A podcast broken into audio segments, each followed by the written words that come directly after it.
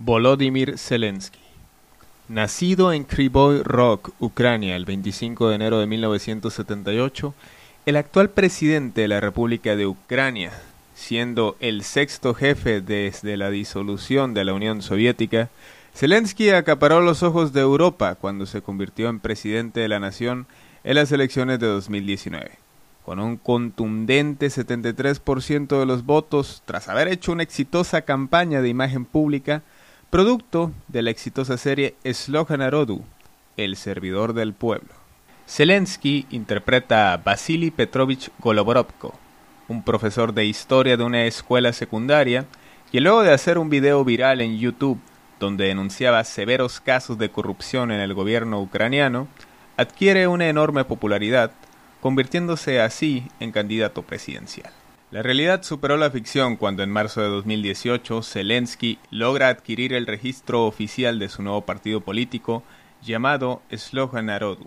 Sí, el mismo nombre de la serie de sátira política, para luego anunciar su candidatura en diciembre de ese mismo año. Si bien no había ejercido ningún cargo público antes de ocupar la silla presidencial, cuenta con una carrera en Derecho por parte de la Universidad Nacional de Economía de Kiev.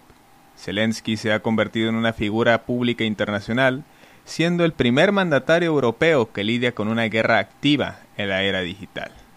Una de sus primeras acciones como presidente fue limpiar de tajo la Rada Suprema, es decir, el órgano legislativo de Ucrania, como parte de la política de descomunización o desrusificación que se ha venido llevando a cabo desde 2015 tras el Euromaidán en 2014 acontecimiento donde Zelensky participó activamente en el golpe de Estado al entonces presidente prorruso Víctor Yanukovych, para dar paso a Petro Poroshenko, a quien sucedería unos años después. Llama la atención que a pesar de ser nieto de un alto coronel del ejército soviético y haber crecido en una comunidad y familia ruso parlante, haya decidido seguir la visión europeísta u occidental para la creación de una nueva sociedad ucraniana lejos de la influencia de Moscú, abogando por el ingreso de Ucrania a la Unión Europea y a la OTAN. Una de sus promesas de campaña fue establecer la paz en la región de Donbass tras la guerra civil entre grupos rebeldes prorrusos en contra del ejército ucraniano desde 2014. Se apegó a los acuerdos de Minsk en 2015, donde hizo negociaciones de paz con el presidente de Rusia Vladimir Putin teniendo a Francia, Alemania y Bielorrusia como observadores. Sin embargo, no logró poner fin al conflicto interno.